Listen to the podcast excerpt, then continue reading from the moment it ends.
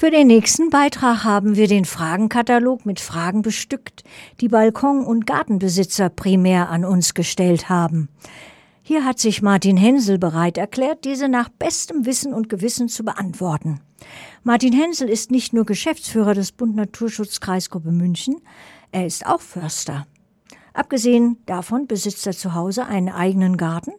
Zusätzlich kümmert er sich inzwischen intensiv zusammen mit vielen Ehrenamtlichen um den ehrwürdigen Klostergarten in Pasing. Hier gibt es noch alte Pflanzen und Gemüsearten wie einen sehr alten Baumbestand. Doch gemacht. Zunächst geht's um das Überleben im Winter von Pflanzen auf dem Balkon oder im Garten. Martin Hensel ist ebenfalls zu uns ins Studio gekommen und wird sich nun den Fragen stellen, die ihm Kollegin Marie-Louise Landsberger stellt. Hallo, schön, dass ihr gekommen seid. Hallo, schönen guten Abend. Ja, hallo, schönen Abend auch von mir. Herr Hensel, ich habe die Fragen, die unsere Hörerinnen und Hörer gestellt haben, hier vor mir. Und die erste Frage ist von Ferdinand und mich würde interessieren, muss bzw. darf ich meinen eigenen Garten im Winter gießen? Also dürfen tue ich natürlich schon, aber die Frage ist ja, muss ich gießen, brauchen die Pflanzen Wasser?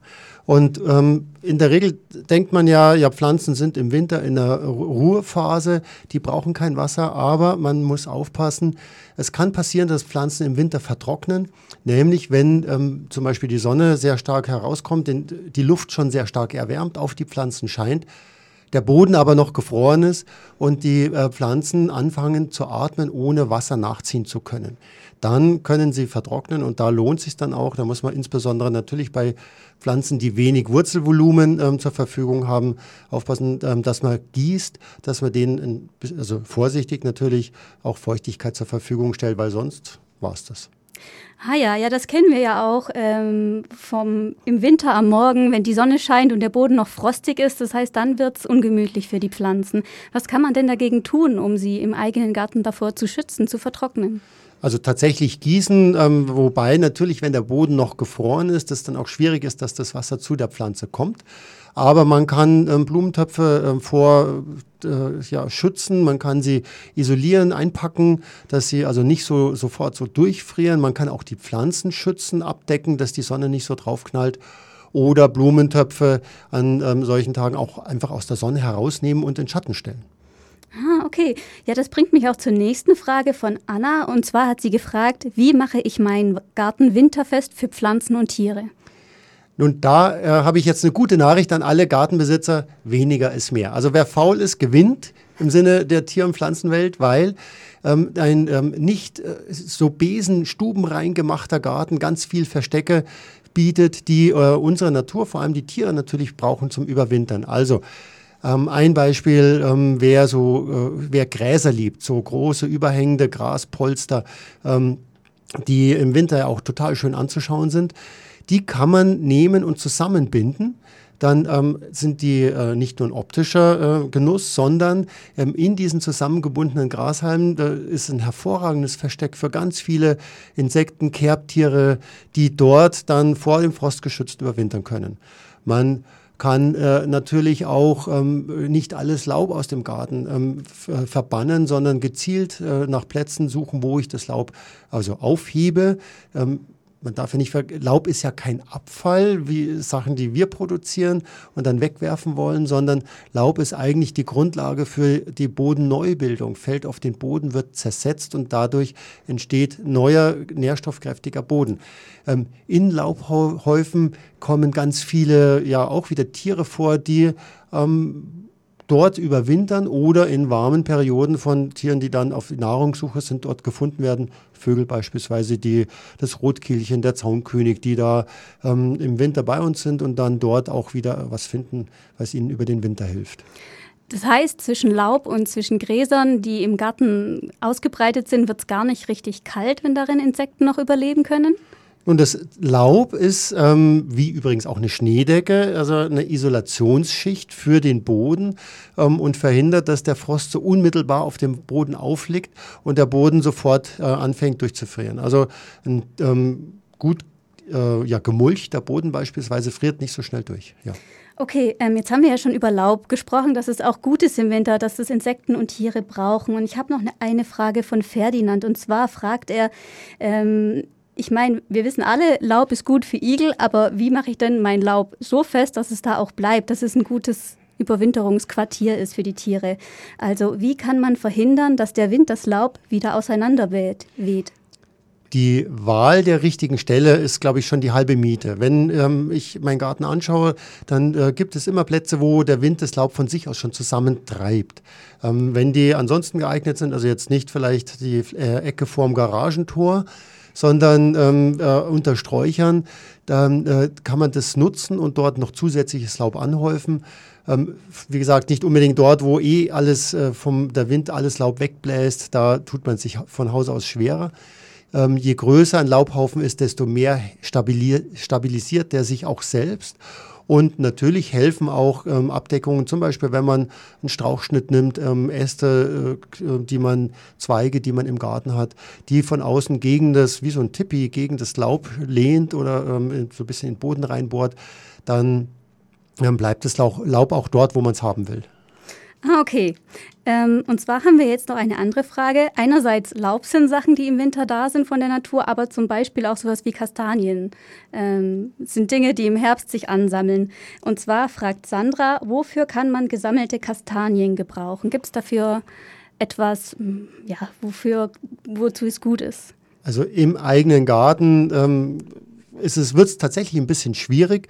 Viele äh, Menschen äh, pflanzen dann die Kastanien ein und freuen sich, wenn ein kleines Kastanien, äh, ja, eine kleine Kastanie, ein Bäumchen dann draus wird. Die Frage äh, stellt sich dann aber relativ schnell, wohin denn mit der Kastanie, weil die für ihren Topf ja eigentlich sofort zu groß wird. Und eine Kastanie als Bonsai äh, in so eine Mini-Wuchsform zu zwingen, das ist schon auch ein bisschen sehr speziell. Ähm, natürlich kann man Kastanien sammeln und mit, insbesondere mit Kindern dann hinaus in den Wald gehen und die ähm, dort ähm, ja, äh, den äh, gerne Rehen oder Wildschweinen anbieten als Fütterung. Häufig äh, bieten die, die Waldbesitzer, zum Beispiel die Staatsforstverwaltung, die, also die Bayerischen Staatsforsten oder auch das, ähm, die, der Forstbetrieb der Stadt München, ähm, Stellen an, wo man so äh, Kastanien auch abgeben kann. Dann wird es gezielt an bestimmten Stellen ausgebracht. Und was natürlich immer geht, Kastanienmännchen mit oder Tiere mit Kindern basteln, das ist super. Mhm. Jetzt hatten wir vorher schon darüber gesprochen im Vorgespräch. Der Sommer ist die Wachstumsphase, der Winter ist eher die Ruhephase. Kann man denn trotzdem Pflanzen in den Garten pflanzen, damit äh, Tiere und ja auch andere Lebewesen davon profitieren von diesen Pflanzen? Also alle einheimischen Pflanzen, alles was als praktisch von Natur aus bei uns vorkäme in der klassischen Wildform, davon profitiert unsere Tierwelt. Also vom kleinsten Insekt bis hin zum Igel oder auch bis zur ganzen gesamten Vogelwelt, alles was ähm, hier von Haus aus wächst, ob das jetzt Sträucher wie der äh, Schneeball sind oder das Pfaffenhütchen oder der Weißdorn, die Schlehe oder ähm, jetzt Stauden wie eine Königskerze, wie ein Natternkopf selbst ähm, ein Berglauch ähm, ist, das sind Pflanzen, die kommen bei uns als natürliche Begleiter in den Lebensräumen vor und ähm, bieten viel mehr für Insekten, ähm, als man sonst so, also als man gemeinhin auch wahrnimmt, weil man viele Tiere, weil sie sehr klein sind, gar nicht sieht. Gezielt jetzt im Winter ähm, Pflanzen, ähm, machen wir vom Bund Naturschutz, solange es frostfrei ist, ähm, deshalb, weil äh, die Feuchtigkeitsverhältnisse im Boden oftmals die ähm, ja, bessere Startbedingungen mit sich bringen. Also im Augenblick zum Beispiel pflanzen und säen wir noch. Ähm, als im Frühjahr, wo wir ähm, im April häufig schon ausdauernde Trockenphasen haben. Im Gemüsegarten ähm, übrigens ist es so, dass ähm, ja, ja, spät bis in den äh, September hineingesäter Spinat oder auch Feldsalat ähm, dann die, die sehr frosthart auch sind, äh, ja als frisches Gemüse, frischer Salat dann im Winter auf den Tisch kommen. Da kann man also auch arbeiten. Ah, okay. Ähm, jetzt haben wir noch Fragen aus der Umweltberatung. Und zwar kommen da ja auch ja, jeden Tag äh, Fragen aus Natur, Garten bei euch an.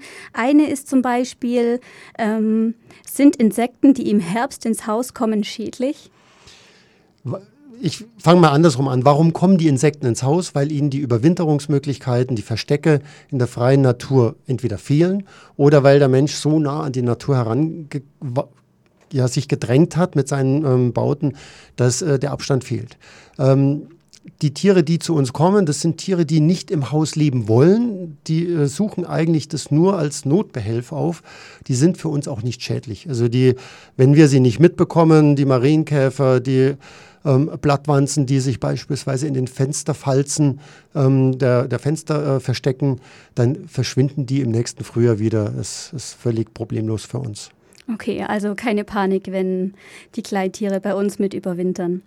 Ähm, jetzt haben wir schon über Igel gesprochen, über Insekten.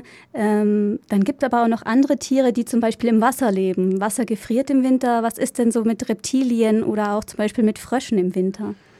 Nun, Frösche, Kröten, Molche, die ähm, haben häufig Verstecke an Land. Die, ähm, da gibt es also verschiedene Lebensräume, die äh, verbringen nur einen Teil ihres Lebens überhaupt im Wasser, ähm, sind äh, vielfach eben amphibisch auch an Land dann unterwegs. Es gibt aber auch Frösche, die ähm, äh, als äh, ja, im Wasser überwintern, dann ähm, umstellen nur noch auf Hautatmung und wenn da natürlich das Wasser komplett zufriert und das über einen langen Zeitraum, dann ähm, kriegen die ein Problem. In sehr kleinen Gartenteichen kann es dazu führen, dass tatsächlich dann Tiere sterben.